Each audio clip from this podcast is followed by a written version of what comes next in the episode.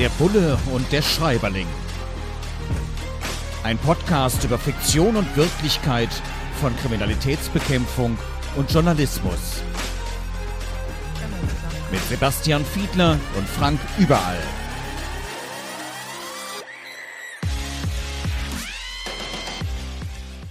Der Bulle und der Schreiberling mit einer neuen Folge. Wir haben uns vorgenommen von Andreas Gruber das Wort, das Buch Todesrache, ein Kriminalroman. Es geht um einen Profiler des Bundeskriminalamts, der fast umgebracht wird in einem aktuellen Fall und dann wieder neu starten muss, auch einen Teil seines Teams verliert und dann irgendwie mit dieser Situation umgehen muss.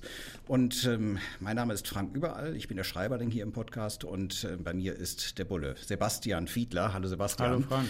Sebastian, äh, Andreas Gruber beschreibt eben hier diesen Fall, der natürlich dem Menschen, dann diesem BKA-Profiler, sehr, sehr nahe geht. Absolut nachvollziehbar. Und der kündigt dann. Also der, das muss man sich vorstellen, ist ja Beamter. Und als Beamter mhm. ist das nicht ganz so einfach. Und insofern ist sein Vorgesetzter auch erstmal ein bisschen zurückhaltend und äh, tut erstmal die Kündigung zur Seite und zerreißt sie dann auch. Ähm, ist, ist sowas vorstellbar? Hast du sowas schon erlebt, dass Leute echt so fertig mit ihrem Job waren, dass sie gesagt haben, nee, ich, ich kann nicht mehr, ich will nicht mehr. Und all diese Sicherheit gebe ich mhm. jetzt auf und mache was ganz anderes? Ja, ich habe viele erlebt und mir fallen spontan auch ganz, ganz viele ein, die dasselbe erlebt haben, die sich eine, einer ähnlichen Phase befunden haben, die allerdings das ist jetzt eher so technisch oder beamtenrechtlich, da anders reagiert haben. Also nicht in dem Sinne gekündigt haben, sondern es gibt ja unterschiedliche Mechanismen. Viele von denen sind tatsächlich erkrankt darüber. Äh, dann gibt es manche, die sind in die allgemeine Verwaltung gewechselt, also raus aus dem Polizeidienst und andere sind dann in den, in den verfrühten Ruhestand gegangen und haben aus der, aus der Situation heraus dann auch neue Aufgaben entwickelt. Also, aber ich muss leider sagen, es gibt durchaus eine ganze Reihe von Menschen innerhalb der Kriminalpolizei, Polizei, die starke Belastungssituationen erlebt haben und dann raus sind. Ja, in meinem Beruf im Journalismus ja. ist es zum Teil ähnlich. Jetzt äh, natürlich auch da, wo man sich um Kriminalität kümmert, hat man auch starke Belastungssituationen. Ja, aber auch die extreme Arbeitsverdichtung. Du warst selbst auch mal Gewerkschafter, ja. hast dich da engagiert in deinem Berufsbereich, also der Kriminalistik.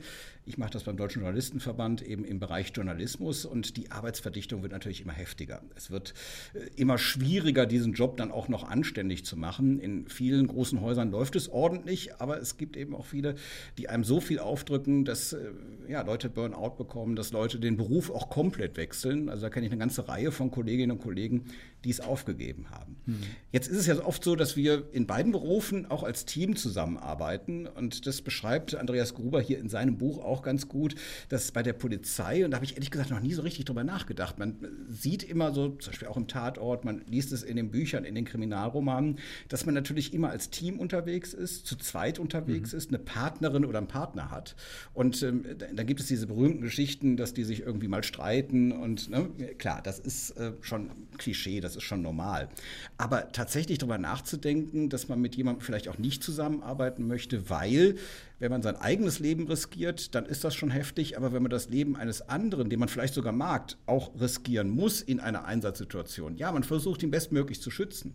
Aber trotzdem ist es ja einfach saugefährlich. Und hm. da dann irgendwo Gefühle zu entwickeln, zu sagen, nee, das ist mir jetzt zu hart. Lieber jemanden, mit dem ich dann etwas mehr Abstand habe und am liebsten eigentlich sogar ganz alleine arbeiten. Ist, ist, hast du das auch schon mal so wahrgenommen? Ja, ganz alleine funktioniert gar nicht, weil da spielt immer die, wir nennen das Eigensicherung, eine ganz, ganz große Rolle. Und prinzipiell ist eigentlich der Anspruch, dass man sich auf alle Kolleginnen und Kollegen da jeweils verlassen muss.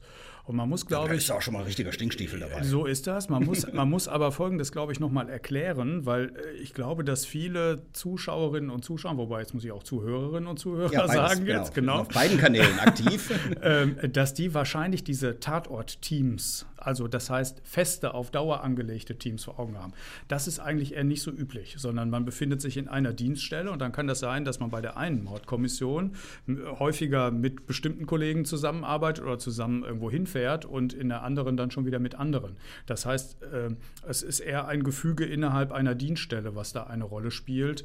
Und da müsste schon wirklich sehr, sehr viel vorkommen, dass man sich das erlauben kann, dass, dass man sagen kann, mit dem fahre ich jetzt aber nicht oder mit der fahre ich jetzt aber nicht.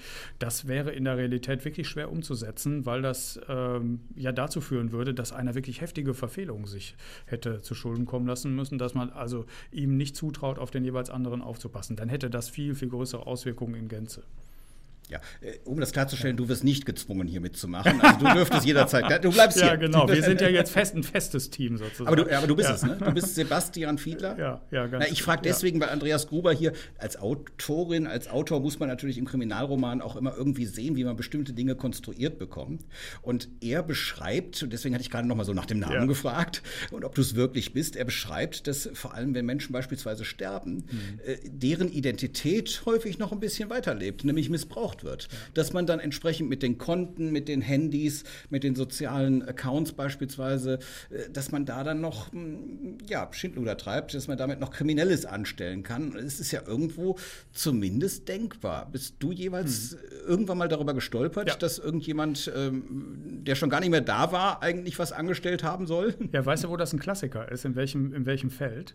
Im Bereich des Gesundheitswesens. Okay. Da taucht es immer mal wieder auf, dass also mit äh, Krankenkassenkarten von Menschen, die schon verstorben sind, äh, versucht wird, Leistung in Empfang zu nehmen. Dass man entweder tatsächlich zum Arzt oder zur Ärztin geht oder Medikamente. Ich dachte schon, der, der, der, Arzt setzt das, sich hin und zieht ja. nur eine Karte nach der anderen durch ja, und arbeitet das, gar nicht das mehr. wiederum tatsächlich gibt es, hat es auch gegeben. Also da kenne ich einen konkreten Fall, der mir in Erinnerung kommt, wo tatsächlich nochmal mit jemandem, der verstorben war, von Seiten des Arztes abgerechnet worden ist. Auch das hat es gegeben. Also, und das ist übrigens gar kein kleines Thema. Das ganze Thema Betrug und Korruption im Gesundheitswesen erreicht Schätzungen zufolge jedenfalls einen Schaden, der sich in einem unteren zweistelligen Milliardenbereich bewegt. Also da geht es um richtig Kohle und wenn man das vergleicht mit den Einsparungen, die jetzt da im Moment immer so diskutiert werden im Gesundheitswesen, ist das eine dieser Facetten, äh, die äh, sich da tatsächlich häufiger in der Vergangenheit abgespielt hat und möglicherweise heute noch gemacht wird. Wobei man ja da ermittlungstechnisch relativ schnell drauf kommt, wenn man die Nase ja, mal dran bekommt. So ist es, wenn man die Nase mal dran bekommt. Da fängt, da fängt das Problem an, so ist es.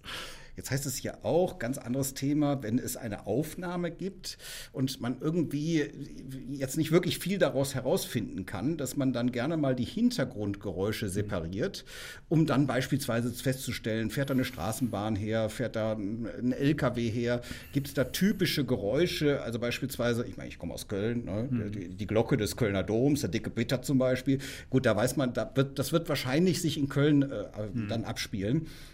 Dieses Extrahieren von Hintergrundgeräuschen, ist das wirklich so wirksam, wie manche Autorinnen und Autoren uns glauben machen wollen? Ja, wird gemacht. Da gibt es tatsächlich Spezialisten beim Bundeskriminalamt, die solche Tonaufnahmen nochmal aufwerten. Es gibt einen Fall, der liegt noch nicht ganz so lange zurück. Da ist bei einem Polizeieinsatz ein 16-Jähriger getötet worden und im Hintergrund lief der Notruf weiter. Jemand hat den Notruf gewählt und die Leitung blieb weiter offen und man hat da nochmal extrahiert, um herauszukriegen, was hat man eigentlich mit dem besprochen? Hat der, die, hat der vorher die Ansage bekommen, lass da das Messer fallen und so etwas? Also da, auch da hat man versucht, mit diesen Methoden Methoden noch zu arbeiten. Man kennt das jetzt aus anderen Situationen, aus, äh, die auch in Romanen manchmal auftauchen, aus Entführungsfällen. Aber ganz wichtig ist tatsächlich die Botschaft, dass es auch bei der Kriminalpolizei solche Spezialisten gibt, die sich genau mit solchen Fragen beschäftigen und wirklich äh, eine technische Expertise haben, die wirklich sehr exzellent ist.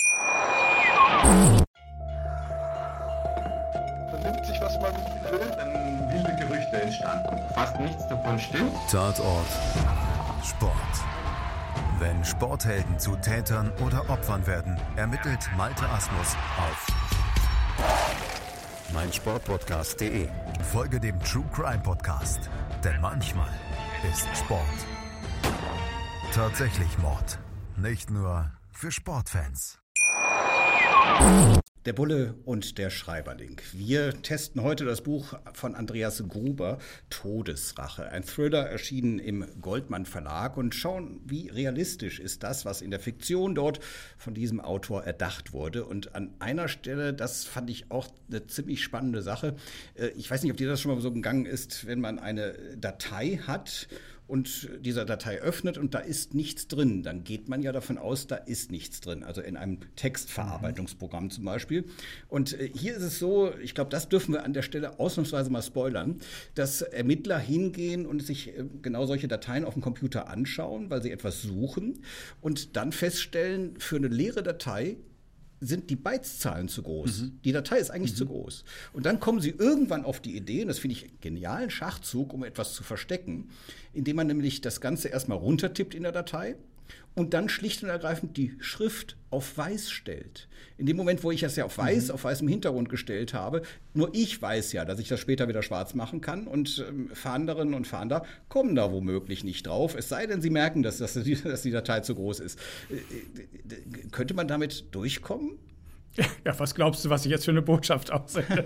Natürlich nicht. Natürlich nicht. aber, aber ich glaube es tatsächlich. Es sei denn, man gerät an Sebastian. Danke. Aber, aber du bist ja gerade ja nicht kein, mehr aktuell im erstens Dienst. Das, ja, ja. zweitens bin ich auch kein Cybercop. Also das, da bin ich, habe ich tatsächlich nicht die ausreichende Expertise. Aber ich, ich spiegel das äh, im Prinzip an anderen Modi operandi, wie wir sagen. Das heißt an anderen äh, Macharten, auf welche Weise man versucht, Dateien zu verstecken. Und wenn ich jetzt aus Tätersicht äh, mir, mir überlege, wenn ich da was verstecken wollte, dann wäre das so ziemlich die dümmste Art und Weise, denn diese Datei, um die es jetzt hier geht, ist ja nicht verschlüsselt. Das heißt, ich kann sie erstmal öffnen und muss in Anführungszeichen nur auf die Idee kommen, dass die Schriftfarbe verstellt ist. Die viel größeren Probleme entstehen natürlich dadurch, dass Dateien komplett versteckt sind.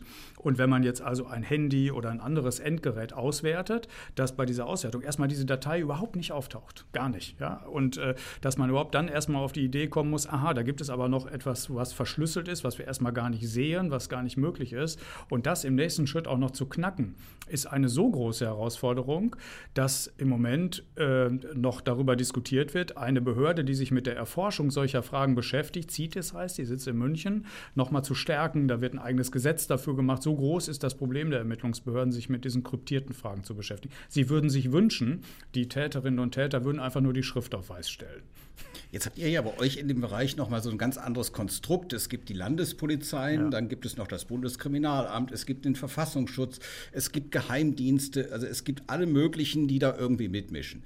Bei uns im journalistischen Bereich ist das relativ einfach. Ja, auch da ist es manchmal anstrengend, wenn irgendwie Vorgesetzte sich einmischen in äh, Berichterstattung bzw. in Recherche, wenn möglicherweise das Ganze noch in einem Konzern stattfindet und da abgestimmt werden muss.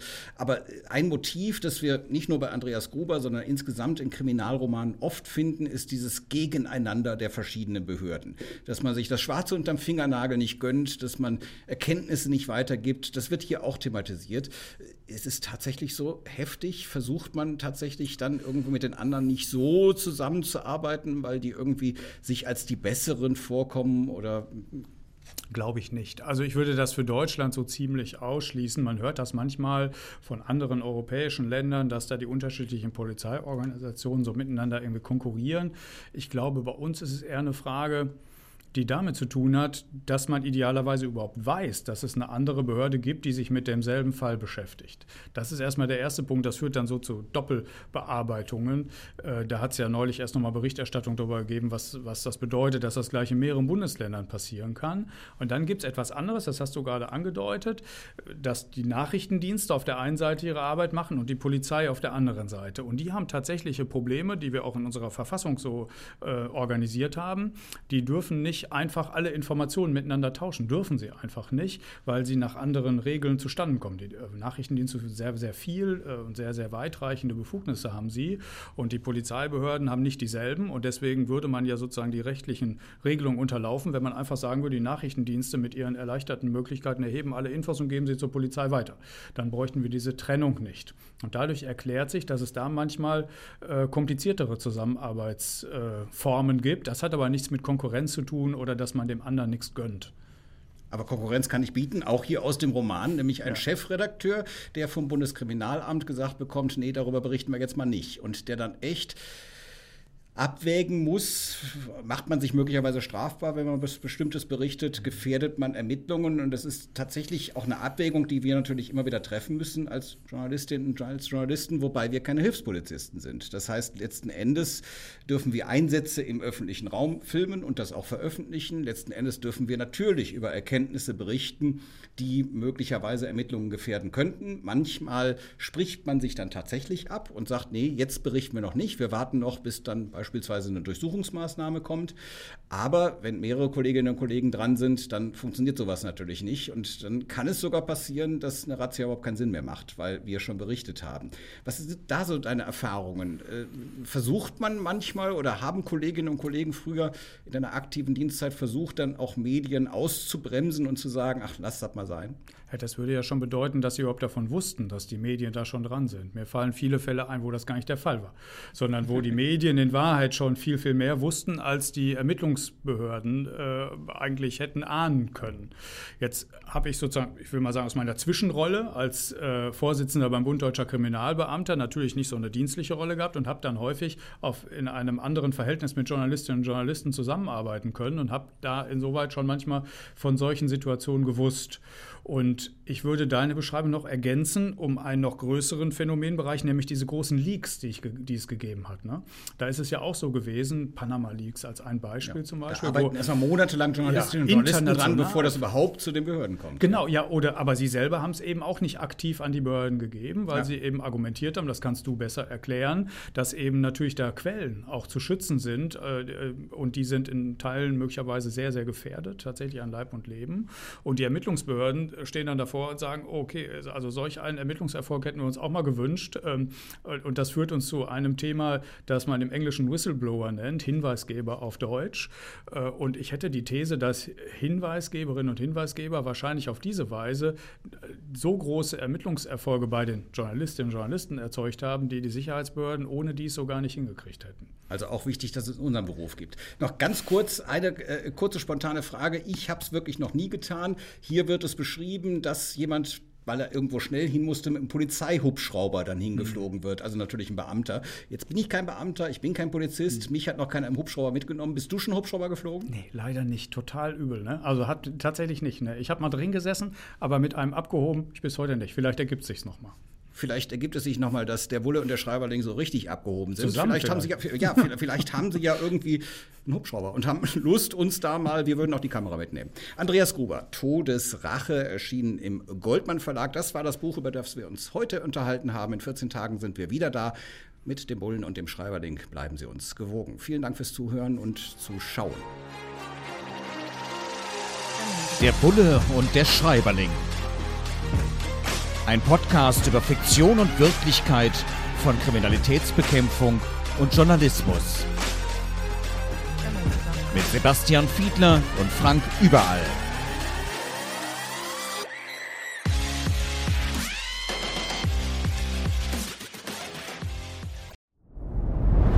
Dir hat dieser Podcast gefallen? Dann klicke jetzt auf Abonnieren und empfehle ihn weiter. Bleib immer auf dem Laufenden und folge uns bei Twitter, Instagram und Facebook.